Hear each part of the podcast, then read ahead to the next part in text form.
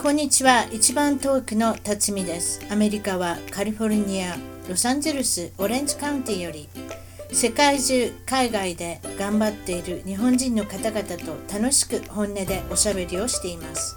アメリカに来て早いもので28年が経ちました。私の小さな番組を応援してください。ゲストの情報も満載。ホームページウェブサイトは一番トーク .com 一番トーク .com からお楽しみくださいそれでは今回の一番トーク、海外で頑張る日本人トークは、えー、カンボジアはプノンペン、首都より、えー、岡本、奥本達彦さんに来ていただきました。こんにちは、達彦さん。こんにちは。えー、っとですね、カンボジアを含めて海外にはもう3年いらっしゃるっていうことで。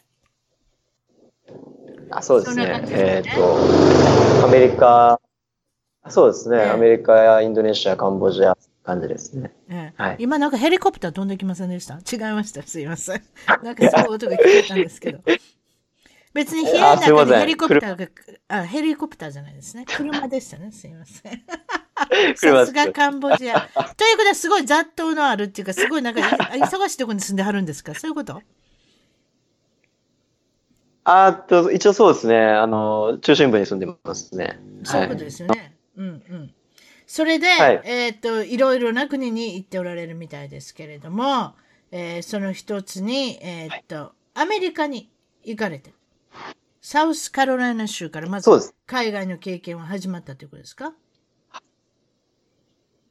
どれぐらい行かれたんですか？アメリカには。そうですね。えっと、まあ、サウスカロライナ行く前に、はい、行く前にインドネシアで、まあ、短期でちょっと、えー、っと、あったんですけど、うん、えー、っと、まあ、その、長期でっていうのはアメリカが初めてですかね。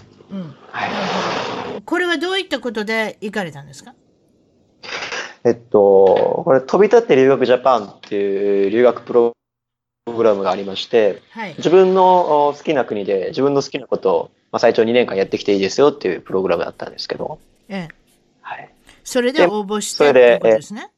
はい。そうですね。で、倍率どれぐらいあったんですか？覚えてます？はい。どれ、どれぐらいだったですかね？10倍とかぐらいなかったですか、ね、10倍ってすごいじゃないですか。だって、あれでしょ？全部自費、自費は何もなかったっておっしゃいませんでした？なんか全部払ってくれて。全部、全部免除します。すごいじゃないですか。はい、それに受かったっていうことはすごいですよ。いやいや、もう、本当運、運だけですね。運が良かったですね。なんで受かったと思います？いや、なんででしょうね。本当にもう、わかんないです。えっ、ー、と、僕、まあ、あの、大学行くのが遅かったんですけど、僕24で行ってんですね。だから、あ、それ珍しい。素晴らしい。パチパチパチ。はい。手を叩いてあげましょう。ありがとうっていうか、アメリカはそういうのいっぱいありますやん。40から大学行くとか、そんなばっかりですやん。はい。日本ってあんまそういうのないですやん。はい、18で入って、22で出る。はい、お前ええなって言われるじゃないですか、親に。そういうふうな感じじゃない？素晴らしい。24歳で行ったんですか？はい、24歳で、はい。やっぱりみんなだから、まあそういうことも新入生が24歳だったらやっぱりあれですか？ちょっと気が引けます、はい、そんなことあんまないですか？そんな結構あるんですか？最近。あいや、めちゃめちゃ気が引きましたね。やっぱり、若いし、話が合わないしで、はい。あ話 どうしようかな。たった4歳とか5歳とか違っただけで話合わないんですか、はい、なもんですか、ね、いや、あの、その僕、24歳まで、はい。その18から24歳まで、えっと、消防士で働い、消防士として働いてたんで、うんうん、なまあ、なんていうんですか。バリバリの体育会系で、その、ザータテ社会の中で働いてきて、で、いきなりその大学とか、あキャピキャピみたいな、そういう生活だった体育系と消火活動は任しといてくれっていう方が、いきなり入ったら、18歳の、あれですか、お嬢ちゃん、お坊ちゃんとは、あの、中途半端になりましたか？そうですか？うん。それは、えっ、ー、と、行ったところは、サウスカロライナ州っていう、なかなかこれはあれですね。あのーはい、人口がそそんな、そんな大きい都市でもないですか？どこに行ったんですか？サウスカロライナの。えー、サウスカロライナのチャールストンってご存知ですか？あ、それってめちゃめちゃ楽しいところで聞いてますよ。いろいろ音楽があって。はい。うちの主人言ってました楽しかったああ、本当楽しかったですね。えっと、なんか、えっと、世界ベストツーリストシティだったかな。で、えっと、私、チャールストン以外分かってませんけれども、はい、チャールストンって聞いたら、ああ、サウスカロライナ。あ、そうなんですね。ノースカロライナもあり、はい、サウスカロライナ。どっちかってノースカロライナの方がどっちかって言ったらね、経済的に、はい、あの、大きな部分を占めてるんじゃないかなと思いますけれども、そうですか。えー、っと、その時には、えー、留学という形で。留学の内容はどう,、どういうことだったんですか？半年間、ね、えっと、そうですね、半年間で、うん、あの、サウスカロライナのファイナンシャルプランナーの事務所で、えっと、インターンさせてもらってっていう形になりましたね。あ、留学っていうかもうインターンイコールもう働くってことですか？そうです、そうです。はい。はい。いかがでしたか？アメリカの文化は。いやー、まあまあ、すごい、すごい楽しかったっていうこと一番ですね。で、まあ、その、もちろんその日本人以外と働くってことは初めてだったですし、うん、で、まだまだその当時、英語っていうのは本当に日常会話ぐらいだったんですけど、うん、まあ本当にスタッフの方々がすごく一生懸命教えてくださったり、丁寧に教えてくださったり、またその日本とアメリカのファイナンシャルプランニングの違いとか、はい、教えてくださったんですごい。ぶっちゃけた話、何をしますの？ファイナンシャルプランニングって言われても、まあ、はい、意味、意味はわかりますけど、はい、実際何するんですか？えっとですね、アメリカの場合は、もう結構ガンガン投資なんですよね。あ、投資ですか、はい、ファイナンシャルプランナーって、結局、株を買ったりとか、家を買ったりとかって投資？そういうこと？えっと、まあ、一応、ライフ設計立って、えっ、ー、と、まあ、各、なんですかね、30歳にこう結婚してとか、えっ、ー、と、この時に子供が生まれてみたいな、こう、ライフプランニングを立てて、で、じゃあ、はい。で、そこで、この時にじゃあお金がいるので、えっ、ー、と、今まで余ってたお金を、うん、じゃあここに投資しましょう。ここにお金を置きましょうっていうのが、えっ、と、アメリカのスタイルですね。お金を賢く、協力しましょうっていう。はいはいそういうこと、ね、そうですね。はい。なるほど、まあ、そういったところの事務所で働いて、はい、何を学びましたか、はい、特に。うん、まあ、それ、そのやっぱりお金の置き場所を、えっ、ー、と、株とか投資にするっていうところが、まあ、日本だと全部保険になるんですよ。あ、日本は保険やな。そういえばそうや。保険さん忙しいね、はい、日本はな。うん。そうなんです。だから日本でファイナンシャルプランニングっていうと、もう基本的には保険代理店になっちゃうんですけど。ああ、はい、そういえばそうやわ。日本はそんなんないな、そういえばね。はい、こっちはそういうファイナンシャルプランナーとかよくありますよね。個人でやってる方とか、はい、大きな会社とか、なんかいろいろありますけれども、それから、はい、えっ、と、インドネシア。これなんでインドネシアに行ったんですか？えー、っとですね、これ、あのー、最初は大学の授業で行ったんですけど、うん。まあ、NGO の、まあ、教育キャンプっていうものを、うん、なるほど。大学のプログラムの一環としてあって、はい、そこにジョインしたって感じですね。インドネシア、そんでまた、まあもちろんカンボジアにも行かれるということですが、カンボジアどういうことで行かれることになったんですか？今いるカンボジアに行った結果、うん、はい。は、まあその大学卒業した後に、えっと、東京のファイナンシャルプランニングの会社に勤めて、うん、で、えっと、まあ、2ヶ月くらいで、こう、あの、グループ会社がカンボジアにあるからっていうことで、まあ、行ってきたらってなって、うん、あ、じゃあ、ありがとうございますって言って、はい、行かしてもらもらったっていうことです。いかがですか？インドネシア、カンボジア、国民性、はい、文化の違い、何を感じますか？うん、そうですね。まあ、両方とも、カンボジアもインドネシアもすごく明るくて、うん、えー、みんな陽気だなと思いますね。はい。陽気な感じ陽気ですね。すごい明るいし、まあ、あの、明るすぎて、なんですかね、こう、遅刻したりとか、いろんな失敗したりしても、本当に、まあ、反省してんのかなっていう時は多々あるんですけど、うん、まあそれはそれで面白いですね。おっしゃってたように、言い訳が多いとか。いや、謝らない。そうなんですよ。謝らない。謝らないアメリカ、アメリカ人もアメリカああんまり謝りませんよ、アメリカ人の人も。ええ、いや、まあまあ、確かにそうですね。確かにそうなんです。I'm sorry とか We are sorry とかっていう言葉聞いたら私も表彰状あげたくなるもん。その場で。それぐらい聞いてるんですそその時腹立ったりとかしないですか？毎日怒ってますよ。カスタマーサービスかけたりとかして。お前とか悪いんやろって、そういう、そういう言い方をしてもですね、あまり聞かはい、聞かないのでやらないですけれども、そういうふうに思うことありますよ。はい、お前らが、ちょっとそこで謝ったら、すべて丸くいくんやんか、みたいな時ありますよ。まあでも、まあ言うてられませんけどね。ね私だけが配 ってもあんまり機能してないので、この国は。そうですか、言い訳が謝らないとかね。そういうこと、はい、まあよく言われますよね。南アジアのあの、まあ、人っていうか、まあ、国民性でよくあるやつですよね。うん、そうですね。物乞いがよくいると。そのことをおっしゃいましたけど、それはどうし、まあもちろんその、衝撃度もすごかったですけど、ちょっと教えてください。どういうふうな状態でいらっしゃるんですか？えー、っとですね、まあ、各交差点に結構物乞いっていうのが立ってるんですけど、はい、で、車が止まったりとか、こう、来るんですね。物乞いとか。はい、まあ、自転で、自転車ね、バイクにも来るんですけど、まあまあまあ、それは結構もう日常茶飯事の情景なんで、最初はびっくりして、でも後からだ慣れてくるっていう状況。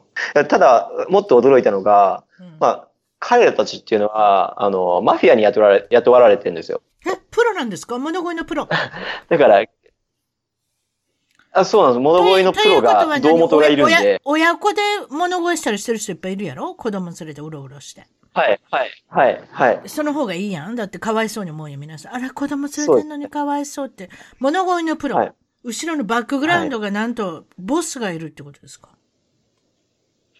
彼らにはボスがいる。そうなんですよ。だから、はい。え結局、あの、物乞いでお金もらったとしても、そのお金って彼らに行くんじゃなくて、ボスに徴収されてしまうんで。うわ、すごい世界。え、すごい世界だなと思って。アメリカ物乞いいますけれども、そこ、そこまでそのボスがいるって、なんかアジアを感じますね。いや、常常に何か裏がある。いや、はい。まあ、それは衝撃でしたね、やっぱり。はい。本当本当雇い主がいるっていうね、物声にも。それでまたその、水の上とか川、え？川に住んでる人がいるの？川の上？どういうことですかこれ？水上村？そうそうそう水上村っていうのがあるんですか？はい。えっとタイ。タイにも行った時あったな、そういえばそういうの。そういう、ちょっと説明してください。はい、どういう人がそう住んでるんでしょう？はい。えっと、水上村で一番有名なのは、えっと、アンコールワットがあるシェム、えー、シェムリアップっていう地域なんですけど、はい。観光地にもで、そこに一番でかいトンレサップっていう湖があるんですね。はい。で、その湖は、まあ、あの、ベトナムまで通じてるんですけど、うん、結局、その水上で生活している人たちって、ベトナムからの不法滞在者で、なかなかこう、自分の家を持てれなかったりだとか、ちゃんとしたお仕事ができないんで、その湖の中で自分たちで家を建てて生活している。で、コミュニティを作っているっていう状況なんです。例えば、結局でも不自由するでしょ、はい、そんなとこであの住んでたら。もちろんですね。だから、まあ、自給自足が多いです。はい。環境も悪いですよね。いや、本当そうですね。だから、もちろん、うん、まあ、トイレとか垂れ流しですし、はい。あ、そういうこと。それはい。子供の教育とかそんなんはもうなし、その人たち。小学校に行くとか、幼稚園に行くとか。一応ですね、その、水上村の中にもコミュニティがあって、うん、えー、コミュニティの中に学校とかっていうのがあるんですけど。昔の寺小屋みたいなのがあるんですかね。そうですまあ、だけど絶対機能しないですよね。カンボジアっていくつから義務教育ですの？いくつからいくつまで？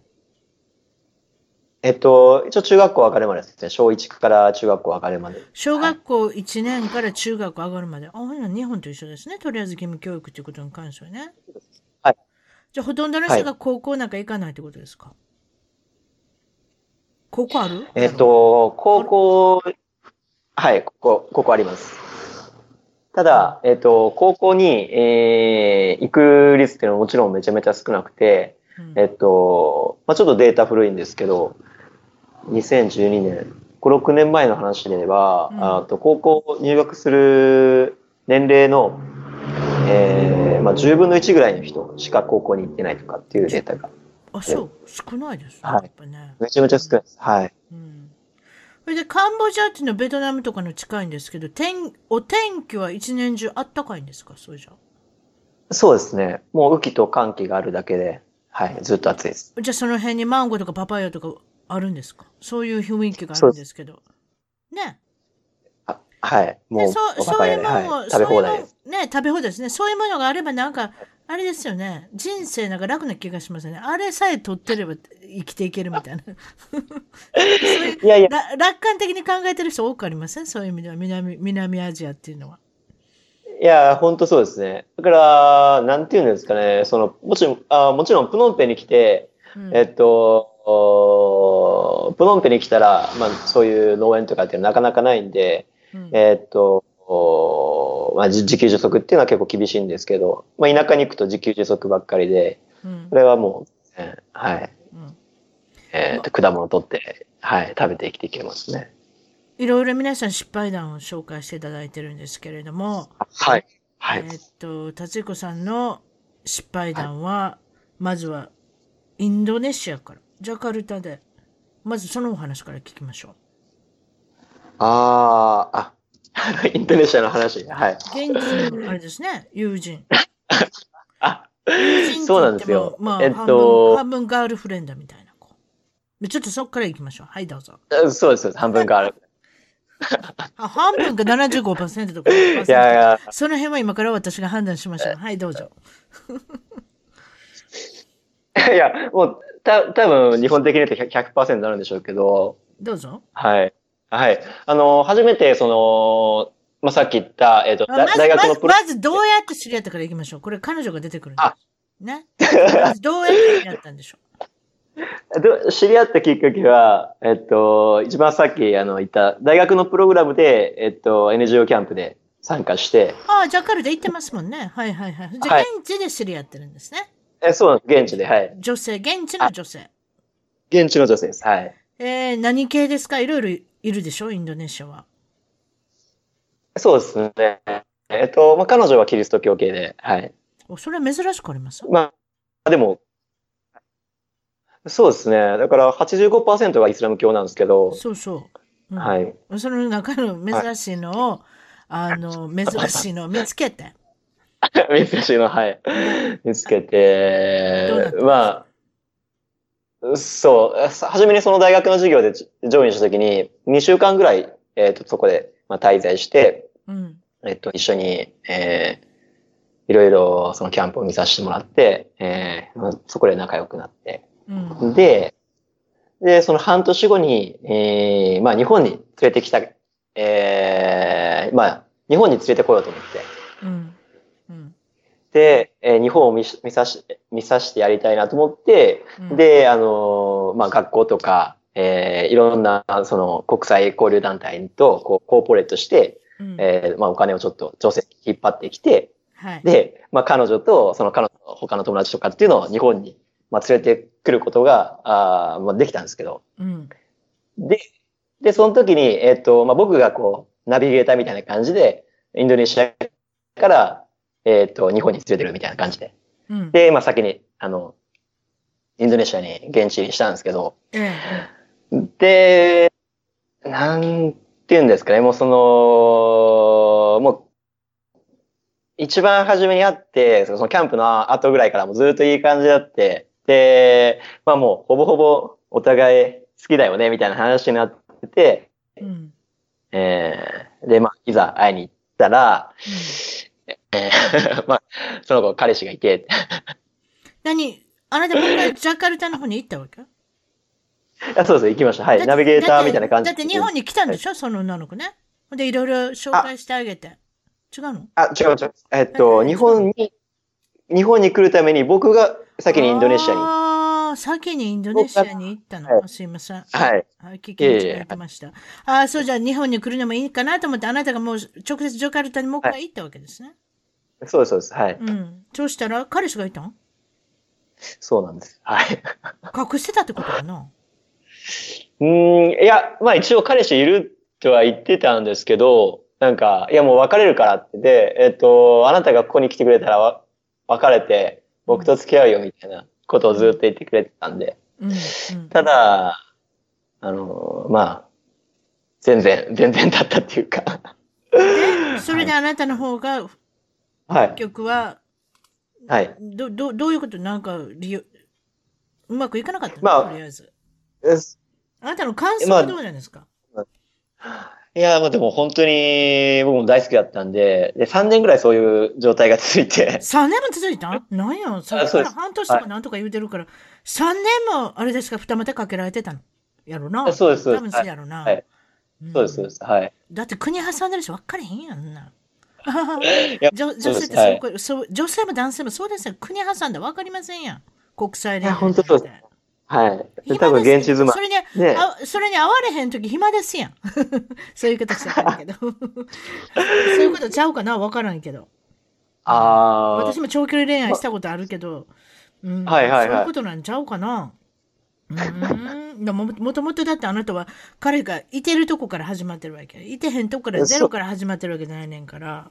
それ3年間。う、ね、ん。はい。で、自分は？何？だ、騙されたと思ったの？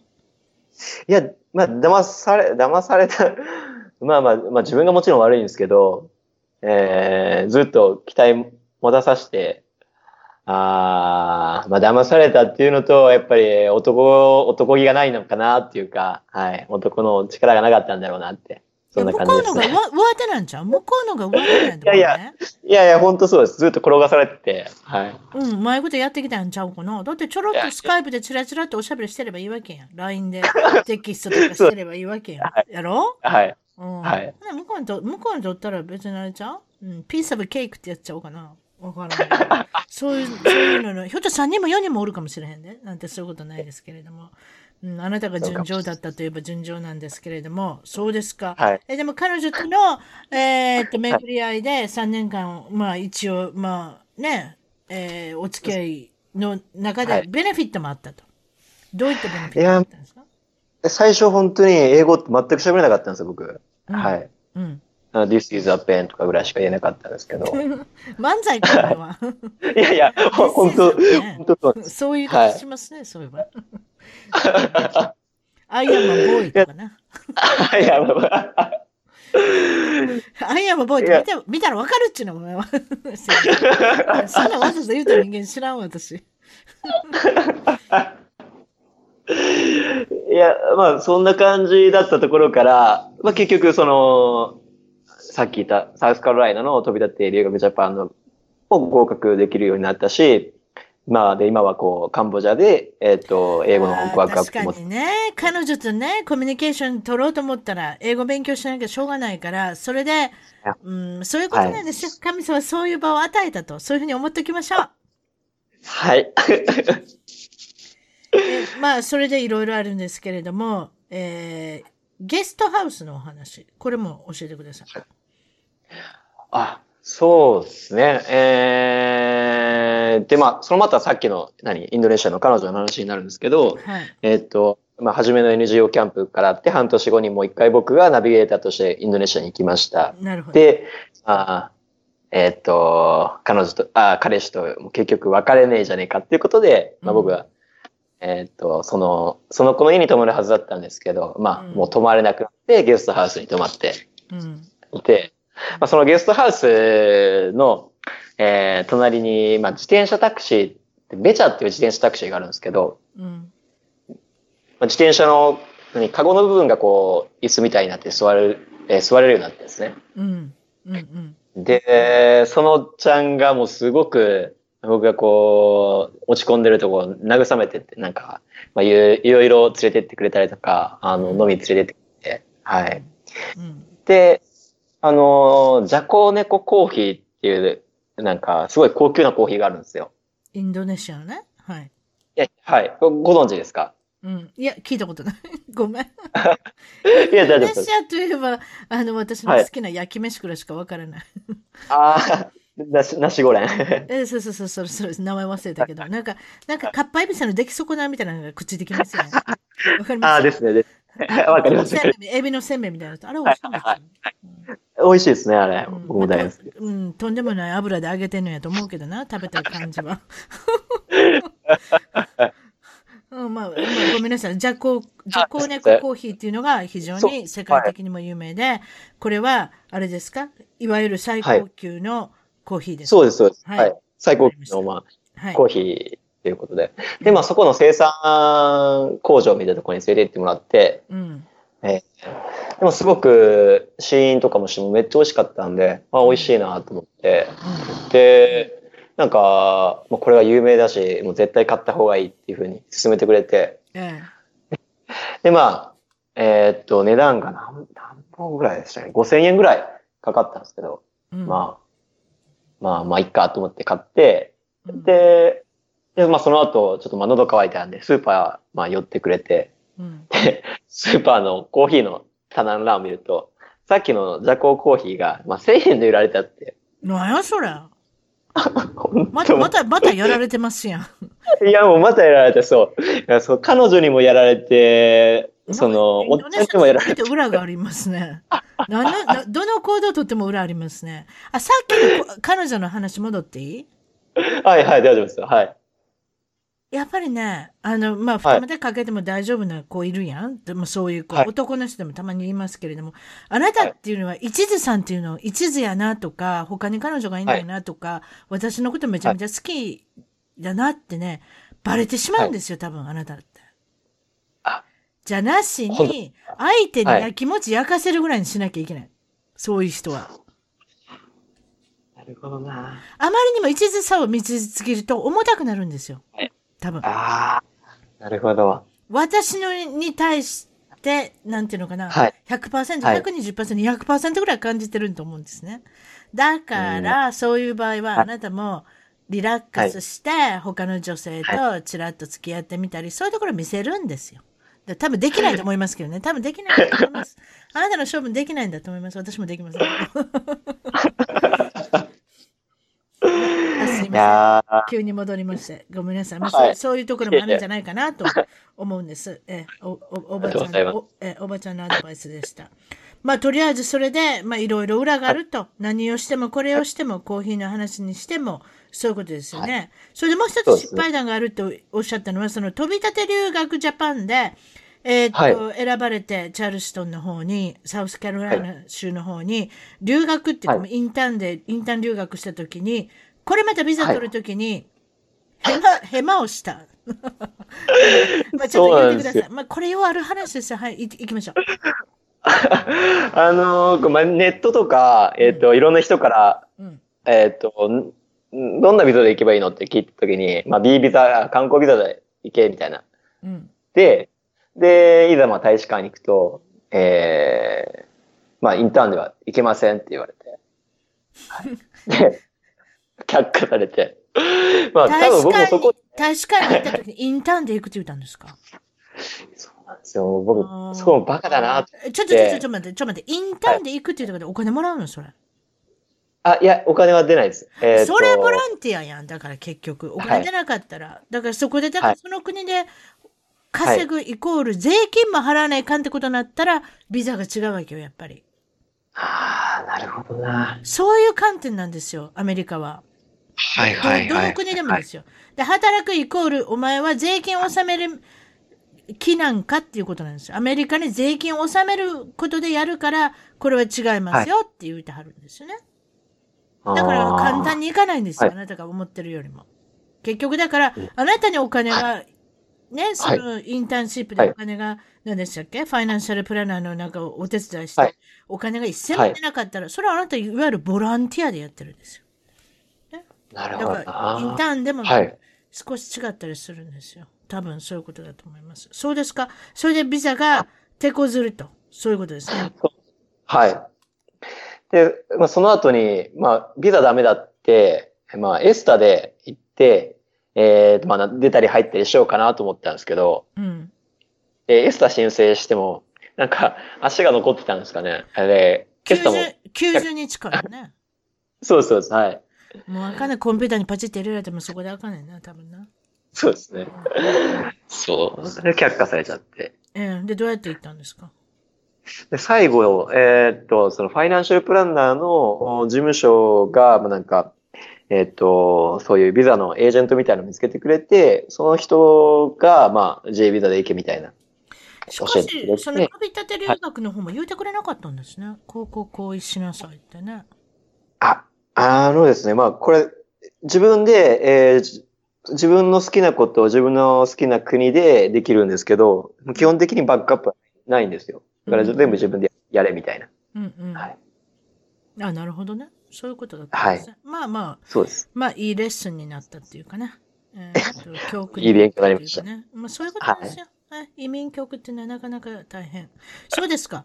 帰国時はニューヨーク経由だったんですけれども、ニューヨークで記録的な大雪。はい、そうですね。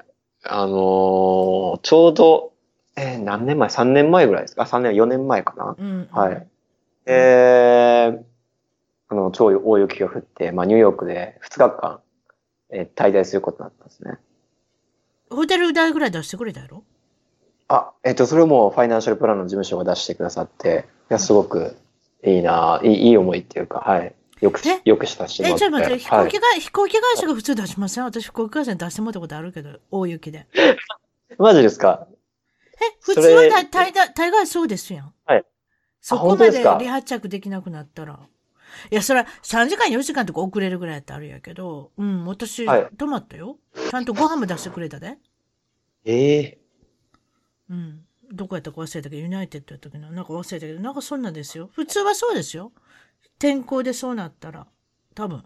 多分ですけど。あ、ちょっとごめんなさい。古い。はい、あれなんで、記録なんで。はい、そうですか。えー、っと、飛行機が、え、まだ失敗談があるんですか、はい、何、何の失敗談があるんですか？他は。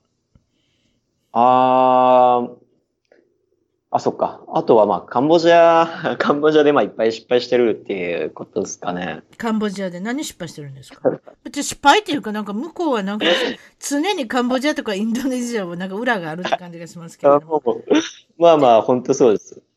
だから、まあ一番大きな失敗というと、おまあこの今僕学校作ってるんですけど、で、学校を一緒にやろうって言った時に、まあ、えー、っと、一人、僕のお金をこう、取ろうとして資本 金、そうなんですよ。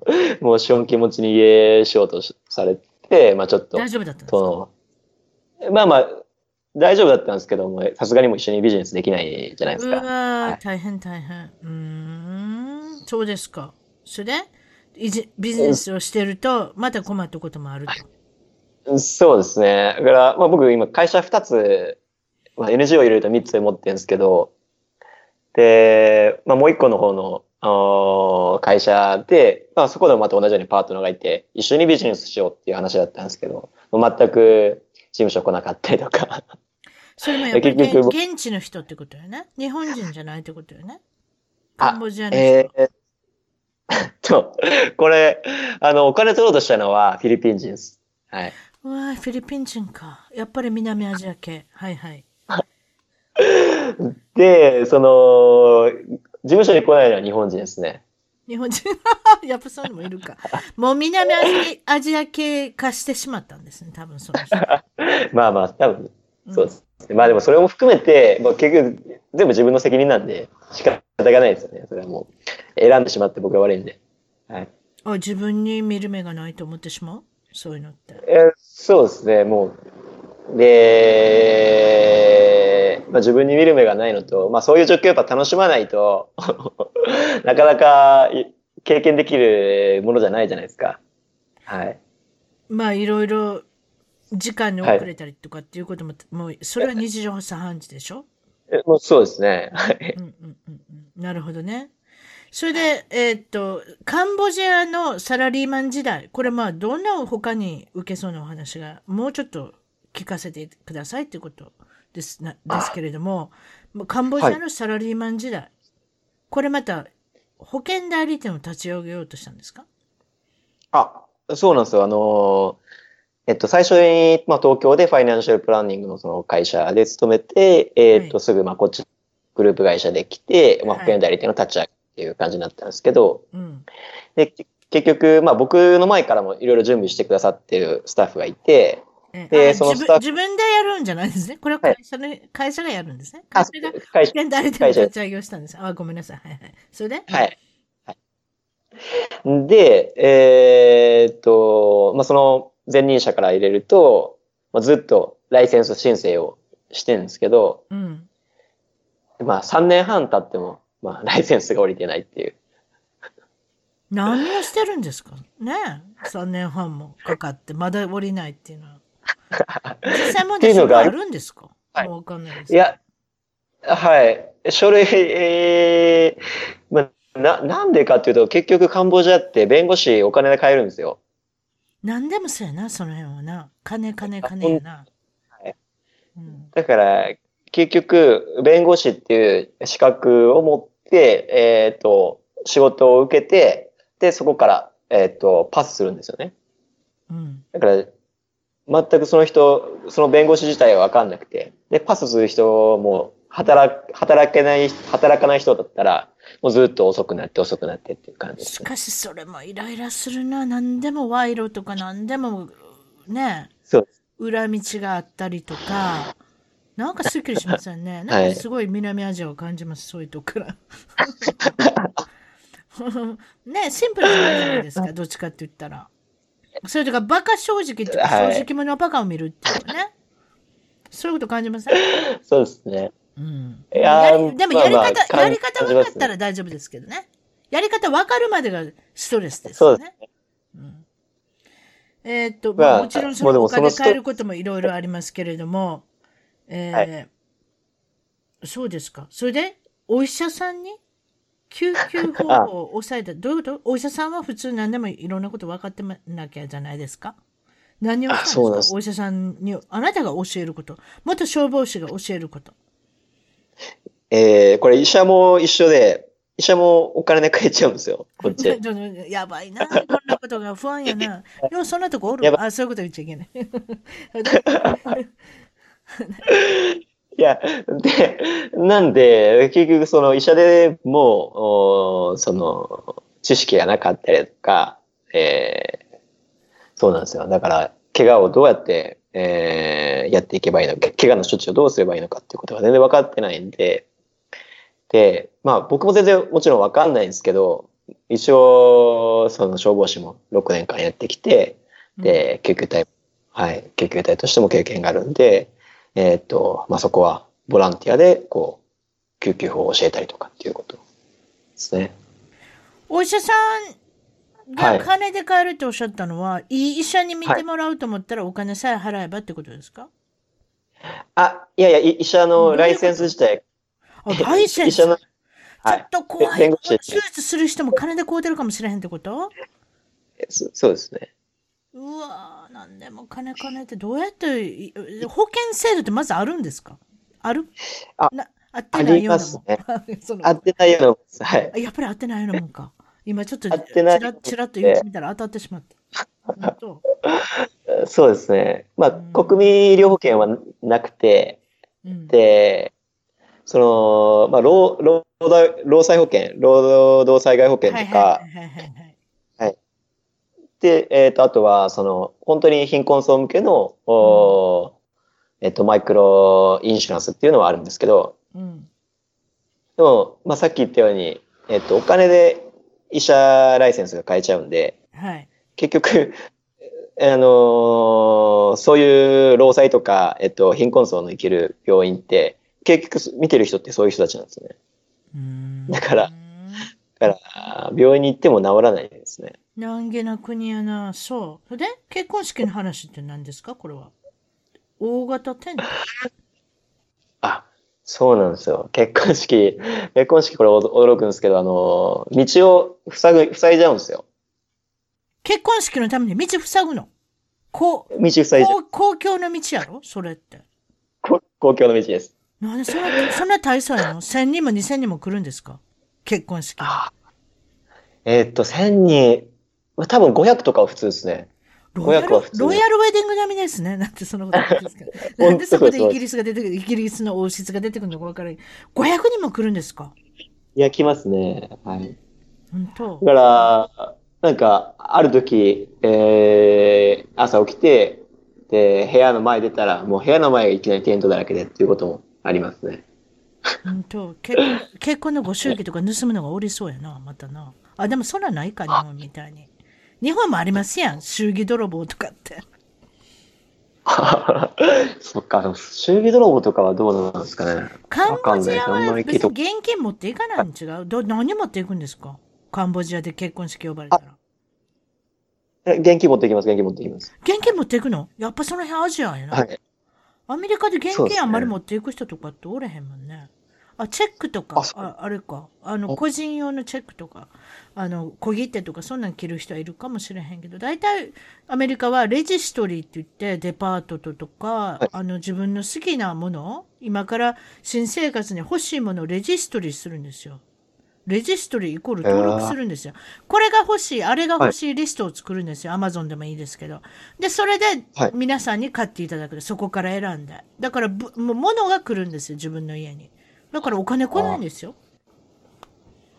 いや、全然知らなかったです。お金っていいですよね。軽くて一番間に合う。私は、その現金の祝儀とかっていただくのってすごいなとかって嬉しいなとかと思うんですけど、でもやっぱそれは、うん、実はアジアというか日本のあの文化であって、アメリカは物なんですよ、なんでも。そういうふうになってます。えー、そうですか。えー、っと、そこで、まあ、いろんなところ道塞いだり、3日も、はい、3, 日間も塞ぐんですか？たかが結婚式のために？そうなんですよ、はい。すごい計画性がないですね、そういうところって。そうですね。買って、ね、全然。非常に買って。買って。うん、近所迷惑をまず考える。まあ、その、近そうですね。えまあ、近所の告知がないんですよね。うん、だから、まあ、いきなりなんで。まあ、そういうのはやっぱ勝手ですね。それで、えっと、あなたの経歴っていうのは非常にユニーク。先ほど言いましたが、はい、24歳で日本の大学に進学、入学されて、それまでは高校卒業後はすぐに消防士。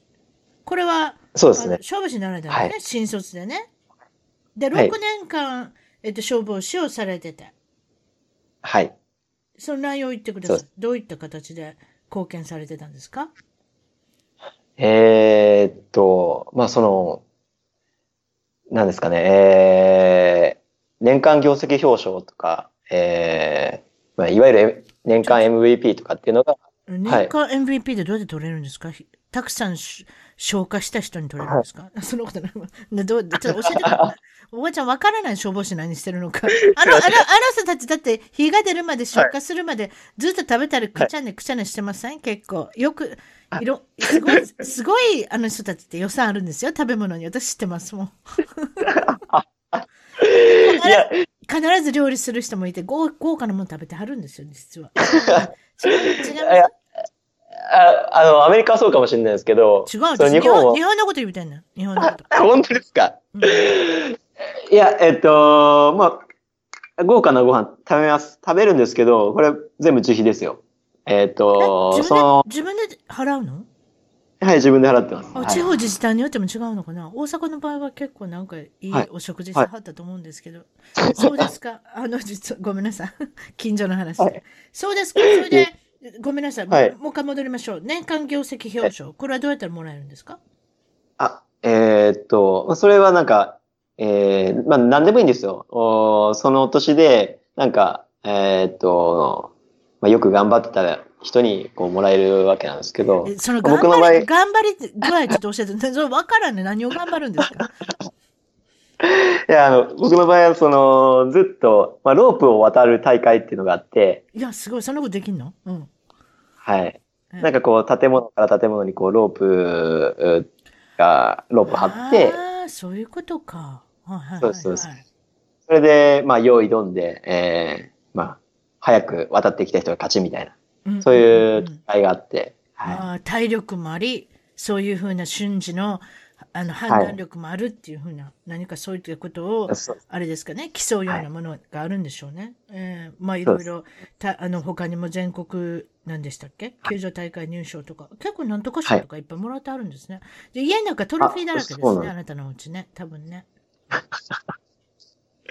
まあまあ、うん、そうですね。症状とか結構、はい、あって。だからまあそういうことも含めて、えっ、ー、と、年間業績表表表彰っていうのを、はい、いただけたのかなっていう。うん。それはカンボジア持ってきた？表彰状とか。いやいやいやいや、もう、もうそんな。そんな持ってきるな。すいません。写真だけ撮っといてください。写真撮っといて、埃もかぶらないし、いいわよ。確かにそうですね。レスリングレスリングしてたそうなんです。僕4歳からやってました。4歳から？あ、ごめん、笑っちゃった。私の周りでレスリングなんかしてる人おらへんが。でも日本ってプロレス大好きですね。そういうね。そういうレッスン。あ、ごめんなさい。それはなんか違いますね。格闘技というか、それはなんか、偽、偽のレスリングのことを言っちゃいました。ごめんなさい。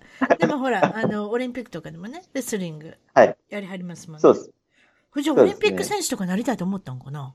そういうこと？いやー、そうです、そうです。まあ、ちっちゃい頃はずっとそうやってオリンピック行きたいなと思ってて、うん、はい。まあでも、まあ途中でそう、消防士になったりとか夢が変わっちゃったんですけど、で、まあオリンピックは行けなくたとしても、もうちょっと本気でレスリングやりたいなと思って、で、消防を辞めて、大学行ったってめた。あ、それで大学院に入るの？あ、大学、はい、大学生になるんですね。うん。はい。それで、あ、怪我するの？何かレスリングができなくなっちゃうの？そうなんですよ。その、勝負をやめてまでレスそうなんですスリングのためにやめたのに、それでレスリングができなくなる。これどういうこと？怪我するの？えっと、頸痛ヘルニアっていうのになっちゃってですね。うわー、はい、きつそうですね、レスリングってね。背骨っていうか、脊髄というか。はい、そうです、そうです。で結局、うん、はい、ババックドロップ食らって、はい。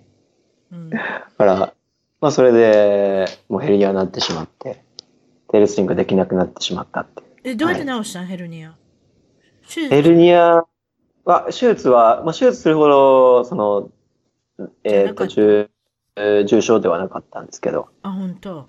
はい。そうなんや。で、そっからまあ大学。な何もしてないです。まあ、じゃあまあ大学生として、まあ勉強する時間がいっぱい増えたということですか、はい、そういうことですね？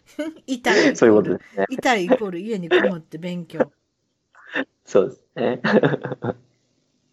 れで、えー、っと、何？これ、ファイナンシャルプランナーの技能士1級を大学生で取得して、はい。はい、そうなんですよ。えっと、本当にもう、怪我して、な、何もすることがなくなって、はい。うん、暇だから勉強する。なんか日本の大学生っぽいですね。はい、日本の大学生ってあんま勉強するイメージがないので、そんなことありません。いや、本当そうですね。遊んでばっかり。勉強すればできるんですけどね。遊遊ば、遊ばしてもくれるっていうか、うん、そういう感じですよね。はい、えー、それで？では、その、もう、言ってみれば本当にスポーツのために入ったのにやできなくなって、で、まあ、やめようかなと思って考えてたんですけど、まあ本当にたまたま、あまと、まともっていうか、すごい熱い教授がいて、うん、で、その先生が、まあ、えっと、ファイナンシャルプランニングとか会計とかっていうことが専門だったんで、うん、で、まあその先生についていって、一緒にずっと勉強を頑張っていって、で、はい、いつの間にか。とりあえず大学4年で卒業できて、はい、それで就職もするんですか？あ、就職も、はい。あ、就職、就職、就職はちょっと浪人、浪人っていうか、えっ、と、まあ、そも、そもそも僕就活してないんですけど、うん、なんか今、最近、大学生って就職活動っていうのはすごく、もう普通にみんな、皆さんされるんですよ。うん。なんか、大学4年生どれぐらい前からやるんですか？皆さん就職、就活っていうことは。例えば卒業する何年前からかとかですか？やっぱり。えっとですね、僕の時は、大学3年生の3月ぐらいかな。だから、はい。終わり。えー、3月、はい、終わりですね。うん。だから、そこから就職活動して、大体、はい、どれぐらい、もう9月ぐらいには決まってるんですか、皆さん。そうですね。皆さん9月頃には決まって、うん、えー、9月頃からはもうみんな、ボゲーって遊んでるっていう感じが多いですね。うん。あなたの場合は決まらなかったの？決まらなかったというか、もともと探してもなかった。ああ、なるほど。うん、まあ、なんとかなるかなと思ってたんですけど。なんとかなると思ってた？のはい。なんとか。日本って人口多いで、そう、いっぱい 就活してる人おるよ。なんてそういう方してる。あれ、漠然としてますけれども。そんなぼーっとしてる場合ちゃいます いやいや、本当そうなんですよ。はい。まあ、ただなんか、こんだけ勉強したし、それなりに資格あったし、うん、で、もう教員、教員なんとかなるって思うよね、はい、それだけね、経験もあり、資格もあり、はい、そして大学も頑張って成績も収めてるし、はい、ということで、で、結局、見つかった会社からカンボジアに行くんですか？そうですね。そういうことですね。はい。うん。でもその会社を辞めちゃうのね。自分で起業したいから。そうなんですよ。えっと、まあ、その会社で、えっと、まあ、カンボジアに来て、うん、で、また1年後ぐらいに、えー、まあ、カンボジアのその事業、保険代理店がうまくいかないっていうことで、まあ、ちょっと人員整理をしようってことになって、うん、で、まあ、グループに戻るためにまた東京に帰るか、あもう辞めるかっていう感じに責められて、はい。でもカンジャカンボジアに残ろうと思ってそんな簡単に残れるんですか？例えばビザとかなんとかっていう、そういうステータスってことに関しては、お金で買えるとか？また。あ、そういうことないご。ごめんなさい。えっと、いや、でもそういうことですね。お金で。マジで、マジで。今言ってみたんだけど、あ、そう。何でもお金で買える。はい、あ、そう。あ、そう。いろいろあるねんな。うん、まあ、それは、まあ、詳しいことはあんまり聞かないようにしますけれども、いろんな道があるんでしょうね。そうですか。はい、それでまだ日本のご出身聞いておりませんでしたけれども、日本のご出身は、生まれたのは山口県で、育ったところは岡山県と。で、はい。えー、お父さんは、あなたの小さい時に何されてた方ですか？えー、で、小さい時には、えっ、ー、と、なんだ、通関士って言って、えっ、ー、と、なんか貿易の検査のするときに、いろいろこう書類書かないといけない。関税局。関税局ではなくて、もう、あの、普通の。プライベートな会社で、それの手続きをする人ですね、はい、多分ね。そうですね。はい。なるほど。貿易とかの輸出入の、そういう関税、はい、あの、関税の関税の書類とかお手お手伝いする方だったんですね。で、お母さんとお兄さんが一人。はい。いくつ離れてます？兄貴は2歳上ですね。あんた仲いいでしょ ?2 歳ぐらいだったら。いや、まあ、もちろん今は、今はめっちゃ仲いいんですけど。今はめっちゃいいってことはダメだったね。ダメってこと？いや。小さい時は喧嘩ばっかりしてたんですか？ええー、もうもう喧嘩ばっかりですね。あ、そういうもんかな？男の子二人ってね。年がこう似てるとね、そういうことなのかもしれないですね。なんか年が似てるってなったらなんか仲いいのかなと。でもまあ、うん、ライバル的なこともあるかもしれないですよね。小さい時どんなお子さんだったんですか？ちっちゃい時は、どうだったかな、まあ、すごく、まあ、やんちゃはやんちゃでしたね。お相撲が好きで、お相撲が好きで。これもなんかレスリングにつながるようなことですよね。はい、えっ、ー、と、自然が大好きで、まあ超わんぱく、はい、それでレスリングは4歳からやってたって。これは自分で選んだんですか、はい、レスリングやりたいっていうのは。そんなこと覚えてないかいや、えー、っと、まあ自分でも相撲取りになりたいっていうことで、まあ格闘技したいっていうことを言ってて、はいはいはいはい。はい。で、まあそういう時に親の知り合いの人がレスリング教室をやってて、はい。なんまあそこに連れて行ってなんていう名前のお相撲さんが好きでした？自分の好きな関取覚えてます？はい。っていうか今もいるかもしれないけど。え？たか、鷹の花ですよ。あの背の高い、はい、鷹の花、若の花、あのご兄弟の。はい。弟さんの方。弟さんの、はい。美しい人でしたね、あの人ね、見た目も。ですね。はい。うん、怪我さす、させられてやめちゃ、やめちゃったのかな？ああ、ですね、ですね。まあ、ああ、怪我させられた、はい。ね、怪我しちゃってね。そうですね。うん。そう。鷹の花が好きでっていうことね。うん、はい。はい。うちの息子そういえば鷹の花似てるって言われたわ、小さい時太ってたし。すごい大きな、すごい大きな赤ちゃんだったんですよ。で、私がどこ どどこに行くのに抱っこしていくじゃないですか。で、はい、はい、なんか日本食のレストランとか行ったら、鷹の花みたいとかって言って、はい、こんな赤ちゃんに鷹の花に例える人も珍しいなとかって思うんですけど、ありがとうって言うときましたけど。だってかっこいい、あの人かっこいいから別にそんな悪い気はしないじゃないですか。そうですね。そうですね。うん、そうですか。えー、っと、あなたのお家ではお菓子も禁止、ゲームも禁止、テレビも禁止。すごいですね。そんだけ禁止して何やってたんですか？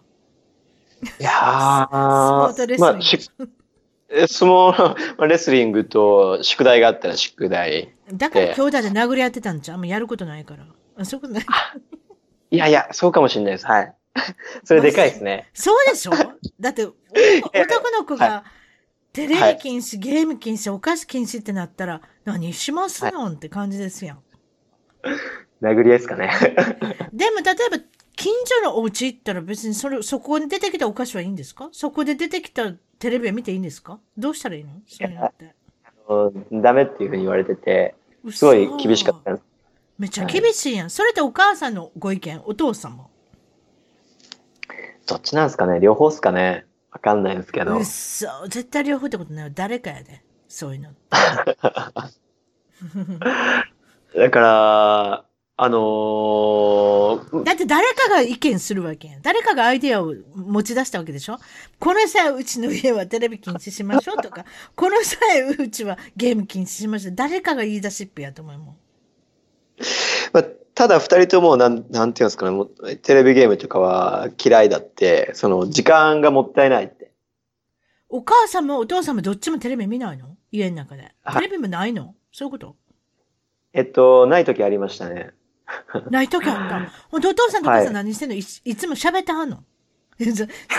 ごめん。うちの家で絶対考えられへんことだけど、この際聞いてやろうと思ってんねん。ごめんね、お父さんとお母さん聞いてたら。何してはるんですか？ご夫婦が。テレビ抜きで。私絶対考えられへん。何してんの？新聞読んだり、本読んだりとか。ごめん、新聞読んでんの。でも新聞読むのは、ほんな、それでおしゃべりばっかしてんのかな？新聞読んで。ほら、こんな事件があってどう思うとか、そういうこと でもそんな喋、めちゃめちゃ喋る方でも二人ともないんで、はい。比較的寡黙で。そうです。そのバックグラウンドは、お兄ちゃんと弟がいつも揉めてる。なんかそんな感じですか？そんな感じですね。うん、面白いな。将来の夢はどういうふうなことを思ってました？その時、小学校の時とか、中学校の時とかって。小学校の時には、まあ、レスリングでオリンピック行きたいなっと思ってて。で、中学になったら何になりたかった？中学校になったら、まあ、先生になりたいなと思ってですね。うんうん。なるほどね。それでまあ、大学は先ほどおしゃべりしましたけれども、はい、まあ、レスリングやりたかったけれども、実質、えっ、ー、と、ご怪我をされたんで、まあ、断念せざるを得なかったっていうことで、はい、あとは、はい、えっ、ー、と、この辺で、あれですか、留学、はい、そうですね。まあ留学もそうですし、そのインドネシアの NGO のキャンプもそうですし、うん、はい。だからもう大学生活を、はい。ザ大学生をやっていったって感じですね。大学生になって勉強をサボると、はい、え？特待生に落ちて、この話してください。ああ、そうなんですよ。えっと、何ですか、まあ、一応、えー、えっと、特裁、特待生として大学行かしてもらってて。あ、そうなんよ。はいはい。でも、それレスリングなんで。あ、そうかえっとレス、リングね。はいはい。はい。でも、えっと、怪我して、えー、何もできなくなってるんで、じゃあ今度はまあちゃんと勉強でやっていかないといけないなっていうことで、はい。だからそういう意味もあって、勉強でその、なんですかね、上位何パーセントかっていうのを落としてしまうと、もう自分でお金払わないといけなくなってしまうんで。ああ、体育系の奨学金みたいなもんや。奨学金ね。それが体育してないから出なくなる、ね、はい、奨学金。あ、それ、そういうこと？怪我ね？そうです。はい、でも怪我やんね。そうですね。うん、なんかちょっと腑に落ちんかもしれないけど。まあ、じゃあご苦労様でしたね。急にそういう状況になって。授業料を払わなきゃいけない状況になってしまったってそうですね。まあでも結局それなりに頑張ったんで授業料は結局払わずにということで行けたんですけど。うんうん、はい。うん。で、まあ海外に興味を持ったきっかけって皆さんにお聞きしてるんですけれども、はい、何だったんですか？今から振り返ると。海外持って、あのー、まあ、本当にいつかは海外っていう気持ちがあって、うん、ただ、その消防経験してきて、えー、消防士もちろんなかなか休めるもんじゃないんで海外とか行けなくて、ええ、はい。まあその反動があって大学1年生の、えー、冬ですね、まあ、初めてこう海外に一人で行ってみようということで、ええー、っとマレーシアに行ったんですよ。あなるほどね。うん、はい。でもそこでこういろんな衝撃を受けて、うん、ああ普通に面白いなと思って、はい。だんだん海外に目が、目向いていったって感じですね。うんうんうんうん。そういうことね。でもまあ、今まあ、カンボジアにいらっしゃるっていうことで3年いらっしゃって、日本に帰ろうとはあんまり思わないってことですか、はい、ももちろんそのビジネスされてるんですよね。とりあえずビジネスの方から言いましょう。今日、今何されてるんですか、はい、カンボジアで。えっと、今、学校授業と、えー、っと、民泊のメール代行の、えっと、アウトソーシングの事業と、あと NGO、まあ、3つありますね。いろいろありますね。まず初めの学校っていうのは、はい、これはカンボジアに留学しようってことですか？えー、っと、まあ、えー、それもあるんですけど、現地の子に対して、えー、現地の子が英語を学びたかったりだとか、まあ、日本人。英語学校を現地の人に提供してるってこと、はいそうですね。なるほどね。日本人の相手のお仕事は何かされてるんですか、はい、あ、そこも、えっと、もちろん日本人も、えっと、その英語を勉強したかったら、えー、来てもよくてですね。もともとカンボジアっていうのは英語で喋ってるわけじゃないでしょ、はい、皆さん。何喋ってるんですか？な何を喋ってる？カンボジア語？そうですね。クメール語って、まあ、カンボジア語はクメール語っていう言語で。はい。で、お話を聞いたら、タイの言葉に比較的近い。はい、どっちかってベトナムよりじゃない？タイに近い言葉、はい、そうですね。ただ、その、国策として、えー、英語をこう、フィリピンみたいに第二言語にしていこうっていうことがああって、うん、まあ、すごくインターナショナルスクールとか立ち上がってて、で、若い子は結構みんな喋れますね。そうなんや。そういうことなんでしょうね。はい、とりあえず英語が喋ってどこでも世界は行けれるようになりましたからね。うん。そうですね。それで、日本のいいところトップ5として選びましたっていうことなんですけれども、えっと、5位からいきましょう。創造性。これはどういったところに感じますか？創造性。日本のいいところ。えー、っと、まあ、1言ったら10分かってくれるとか、10考えるというか、こっちの意図をやっぱりすごく考えるというところが強いと思うんですけど、うん、うんそうですね。から、まあこれってカンボジアのちょっと苦手なところと結構リンクしてるところがあって、うん、こっちの人はすごい単純作業をこう、言われたことを言われたこと、うまくこうやっていくことに結構やりがいとか感じたりとかあるので、まあそういう点はその、うん、対対比してるっていうか対照的だなっていうことですね。なるほど。それで第4位は真面目である。はい、真面目。はい。達彦さん真面目ですもんね。はい。真面目で損してる時もあるかもしれませんけれども。いや、もう、もうはい。損ばっかりかもしれないですねそ。そんなことないと思いますよ。うん、でも真面目。これはどういうことですか？説明してください。あ、例えば、その、日本だと、あの、うん、そうですね。時間、時間のことに対しても、例えば、えっ、ー、と、8時半修行ですって言ったら、えー、まあ、8時半からちゃんと修行が開始できるような感じじゃないですか。一般的には。8時半には構えて、あれなんですよ。用意ドンをしなきゃいけない。と、はい、いうことは、8時半だったら80分に来るとか、はい、何かそういった心構えが必要。でも、こっち、そちらのカンボジアの人はそう違いますね。多分遅れるんでしょうね。8時半に家を出るって感じですかね。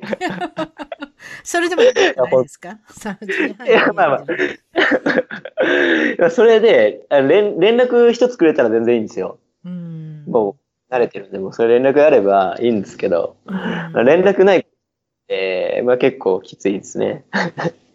どうしようかな。職場に現れても交通渋滞がひどかった。これで終わり。アメリカそうですよ。あ、本当ですか？うん、まあ、アメリカも タ、タイムカードってありますよ、でも。タイムカードとかないんですか、はい、もう最近ないのかな？あるよね、タイムカードとかって。わかりますタイムカードってあの、はい、カードっていう、カードっていうか、あの、スタンプ押すやつ？スタンプっていうか、機械にカチンって、はい、今何時にチェックインしましたみたいな。そんなないんですかね？適当なんですかね？あとは、もちろん、日本のいいところのサインは空気を読める。日本の人は空気読めますよね、そういう。そうですね。えー、他の外国の方は空気読めないですよね。ねはい、日本の特技だと思います、私。いわゆる、まあ、特技、まあ、なんか、ユニークな文化なんじゃないですか。空気を読むってことに関しては。私、特殊なんだと思います、日本人の方が。うん。いろんな国に行ってそう思います。どっちかって言ってアメリカもそうですけれども、直接に言う？はい。はいはい、はい、言わないから知らなかった。何でも思ったら言ってくれ。はい、やってほしかったら言ってくれ。はい。なんかそういうこういう空気を読むっていうのは、日本人特有じゃないですかね。なんかそんな風に思ってきました。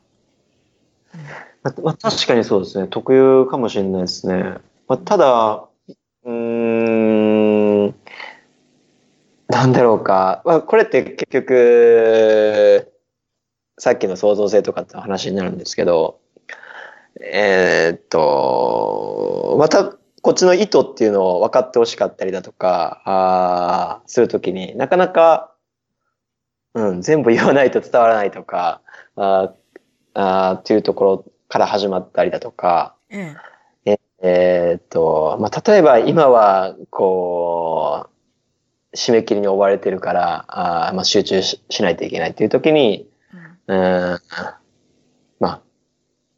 今日はちょっと頭が痛いんでとか、はい、普通にあったりだとか、うん、まあ、その辺も、まあ、ちゃんと会社でカバーししとかないといけないところって言えばいけないところなんですけど、なんか、えー、いろいろやっぱ日本とは違いますね。なるほどね。日本のいいところトップ5。2位の、えー、2位は、威張らない。日本人は威張らない。これどういうことでしょう？えー、っと、今、威張らない。い、威張る人は多分少ないと思っててですね。なんか、すごく、えー、まあ、今、学校の方はフィリピン人と一緒にやってるんですけど、うん、うんすごく自信満々なんですよね。3日やったらプロみたいなとこあるやろ？はい。いや、本当そう、そうなんですよね。だから、なんていうんですかね、もうちょっと、うん、自己否定とか、何がいけなかっただろうかとか、うん、そういう反省とか振り返りっていうことをして、多分普段からこうしていけば、うん、威張らないことにつながっていかないのかな。反省ってよう聞く言葉やな、日本でね。そういえば。はい。今ちょっとなんか、はい、あの、思ってしまったけど、反省とか、はい、反省とかね。そういうの結構、はい、日本って、あれですよね、反省から学ぶことみたいな。なんかそういうのって、うん、それも日本っぽいかな。うん、なんかけど。うん、反省って、どっちかって言ったら。まあ、で反省っていいことなんですけれどもね。でも、まあ、その、とりあえず威張らない。そうですかね。はい、うん。やっぱひ、まあ、け、謙遜心っていうんですか？そういうのって。そうね。が高いっていうかね。自分をちょっと抑えるっていうか。どっちかっていうと、はい、そういうところはいっぱいありますよね。ええフェフェイスブックしててそう思います。フェイスブックだ。思いません？フェイスブックしてて。フェイスブックから感じる日本の国民性。違うか。えっ、ー、と、1位は、えっ、ー、と、言い訳しない。ああ、なるほどね。自分の非を認める。はい。いや、もう、これ、さっきのあの、辰巳さんのあの、えっと、交通渋滞の話で、うん、え、もう、すべて、すべてが集約されてると思うんですけど。自分は正しいね。必ず自分は正しい。誰かが悪い。そうそうそう。そういうことでしょ？そういうことです。うん、もう、全部自分の責任って思思ってないというか。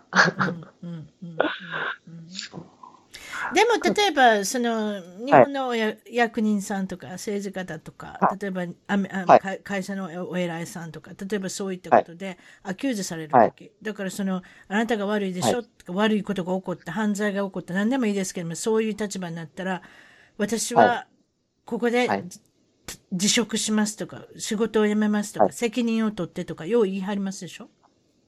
はい。あのことどう思います？私あれはあんまり良くないことだと思うんですよ。なんで責任取ってやめちゃうんですか？そして責任取って、ちゃんとテイケアした方がよくありません？その問題が起こったものを。と思っちゃうんですけど。いや、本当、それ僕も、えー、もう全く激しく同意で、結局、悪いことをしたんだったら、えっと、もっと、ちゃんと、返した方がよくて。そう。うん、はい。自分のできる限りなお修復したらいかがですか？っていう。いやいや、本当本当そうです。責任取るってそうなんじゃない？リーダーシップってのはそうだと私は信じてるんですそうです。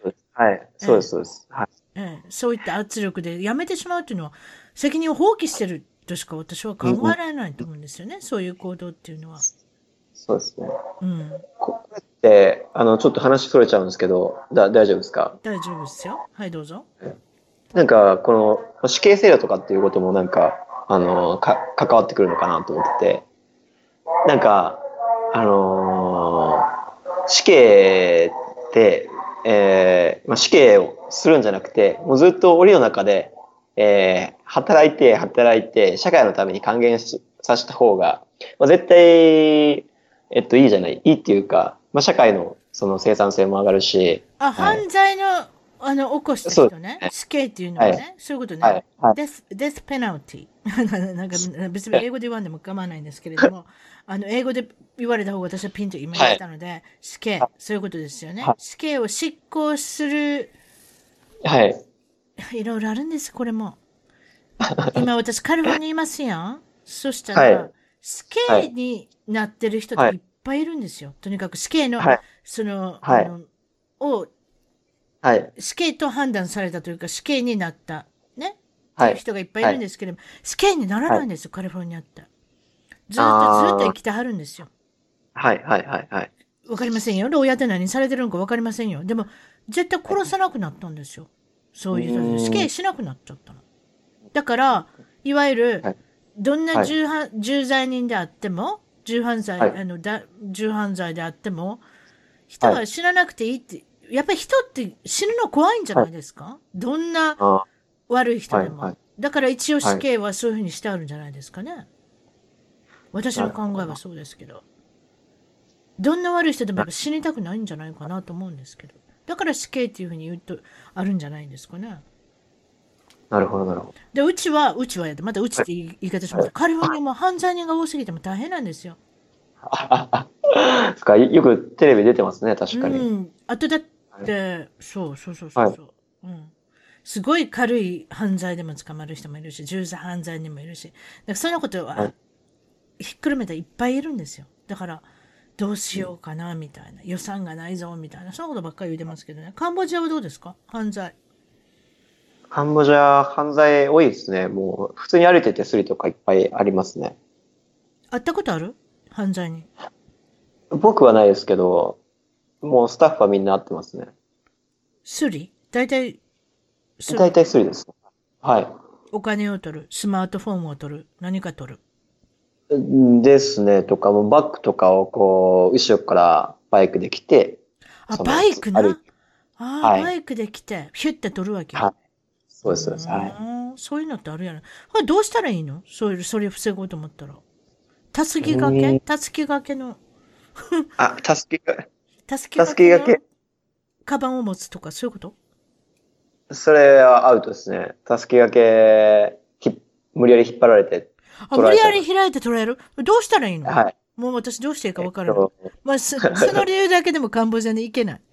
どうしたら 一番いいのは、えっ、と、何も持たない。何も持たない？何も持たない。うんいいな。クレクレジットカードだけうろうろして。でもクレジットカードも使えます？そんなとこ。使えない、使えない。使えないんで。あどうしたらいいの、えっと、何も持たないですねお。お母お母さんやって。女性で何も持たないってわけにいかないじゃないですか。まあ、確かにそうですね。男性はそれでいいかもしれませんよ。免許証とポケットにちょっと現金プチって入れとけばいいのかもしれないけど。そうですね。うん。はい。それではですね、最後にいつもお伺いしていることは、えっ、ー、と、将来の夢、展望、抱負、何かあれば、ぜひお伝えください。はい。えっと、まあ、カンボジアに、えっと、お金の学校を作っていきたいなっていうことが、まあ、将来の一番の夢。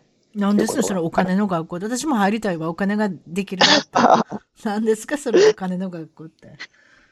いや、あのですね、うん、まあ、僕はなんでまだカンボジアにいるのかなっていうところをずっとこう掘り下げて考えたときに、うん、まあ、やっぱり、その、一番、一番根底にあるのが、今命をこう大事にしてほしいというところがあって、うん、っていうのが、あのー、まあちょっとした田舎に行くと、まあさっき言ったように医者とかっていうのは全然ろくな機能、ろくに機能しないし。そうですね。当てになりませんね。はい。そうですよね。で、まあ、で、人々の暮らしっていうのは結構自給自足なんですよ。うん、で、この現金収入を持ってない人々が多くて。うん、で、まあ、なんですけど、やっぱりこう、バイクとか、あ機械化とか全然進んでいっちゃって、で、まあ、怪我のリスクも高まってるし、うん、で、人がやっぱりこう出入りがあるから、あの、病気のリスクも高まってるし、で、ね、そうなんですよ。だから計画性のある人生をもう少し、そうなんあの、考えましょうっていうふうなお金の学校ってことですね。そうです、そうです。はい。だから、まあ、現金収入を、こう、ちょっと増やす、まあ、うん、農農家を増やしたりだとか、うん、えっと、まあ、雇用を増やしたりだとか、うん、えっと、今のある学校で教育をもうちょっと広めたりとかっていうところですね。なるほど。それで紹介していただいたら嬉しいんですけれども、例えば、はい、ウェブサイトのリンクだとか、はい、自分のソーシャルメディア、なんかあれば、宣伝してください。はい。えっと、学校の方が、えー、ユーアカデミーっていうのを知らなきゃいけない。ユーアートアカデミー？はい。これはドットカム？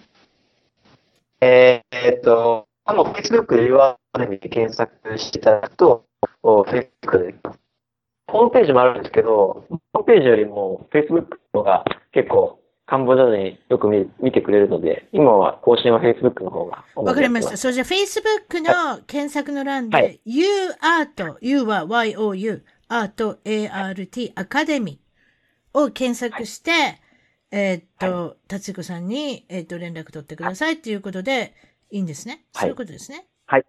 そういうことですね。はい。はい。わかりました。ツイッターもされてるんですよね？あ、ツイッターもやってます。はい。ツイッターのハンドル名は何ですか？ツイッターのハンドル名、何だったかな えー。すごいですね。覚えてません。覚えてない。うん、それぐらい覚えや、ビジネスのオーナーやねんから。そんなこと。すいません。いやいや、ほんとそう。はい、えー、っと、ビジネスは、あ、ビジネスね。ツイッターは、tatsu、tatsu、立つはい。はい。立つで、U が2つ。立つ。ああ、うまいことしたね。はい。うん。タツにもう一つ U をつけて、ハンドル名ということで、まあ、何かいろいろ、あの、リンクなどはブログの方で、一番トーク .com の方でご紹介させていただくということで、今日はどうもありがとうございました。長々おしゃべりしていただいて。こちらこそありがとうございました。はい。ありがとうございました。失礼します。一番トークのツイッターでぜひフォローして絡んできてください。